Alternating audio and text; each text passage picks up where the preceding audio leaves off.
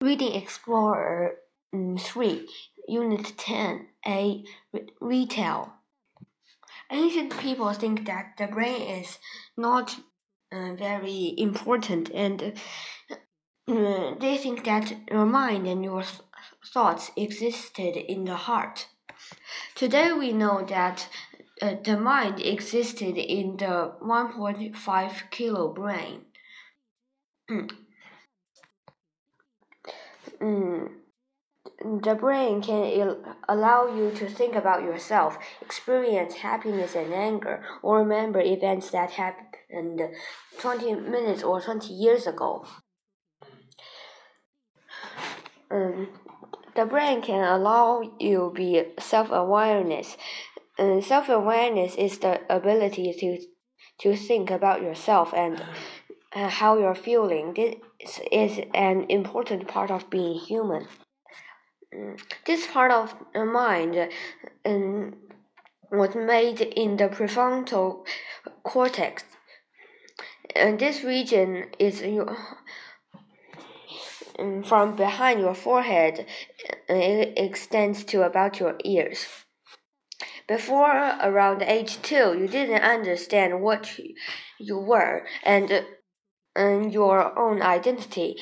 In uh, as you grow, this part of your brain will become more and more functional, uh, and you will become more aware of yourself and your thoughts and feelings.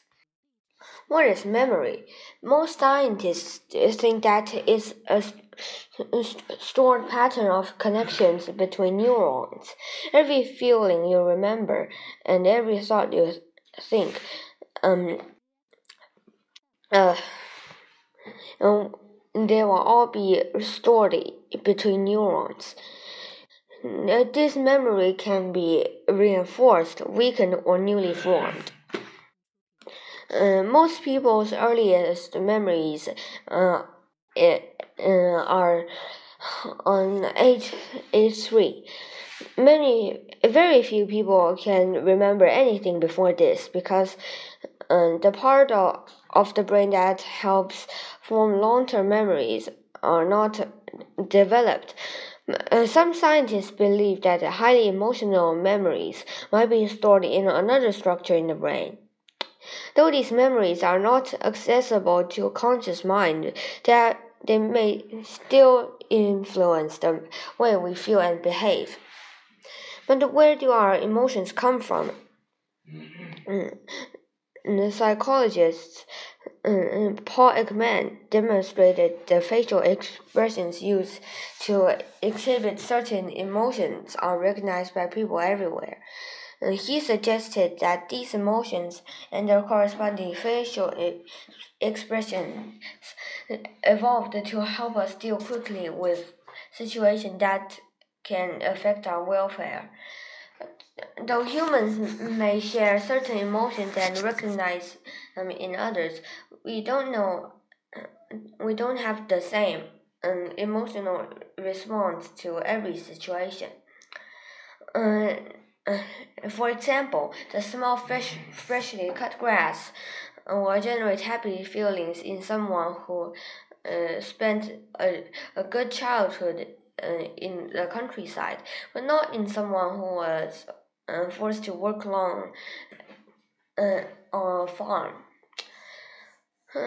Emotion is the least flexible part of the brain, says Ekman, but we can learn to control our emotions by becoming consciously aware of their underlying causes and by not react, reacting automatically to things in our environment. But this, this is really possible to control our emotions. Um, a, a researcher, uh, Richard Davidson, uh, um, knew that um, who experience negative emotions display activity in the right prefrontal cortex. In those most more uh, more pos- positive uh, emotions, the activity occurs in the left prefrontal cortex. Davidson worked with a group of volunteers in the United States. One group uh, received eight weeks of training using meditation and relaxation. Other group did not. By the end of the study, those who had meditated had accomplished the goal. They showed a clear shift in their brain activity toward the left, happier one. For centuries, people have studied the brain, but uh, it's only recent years that we have uh, really started to learn how it works.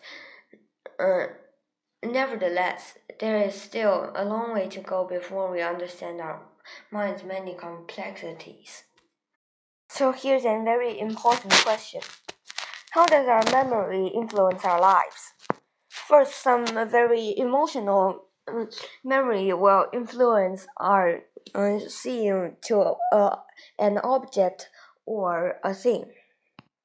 For example, two boys went to see a clown show, and uh, one of them uh, just uh, sit in the theater and uh, see the clown, and the other went to the bathroom and he doesn't know where to go.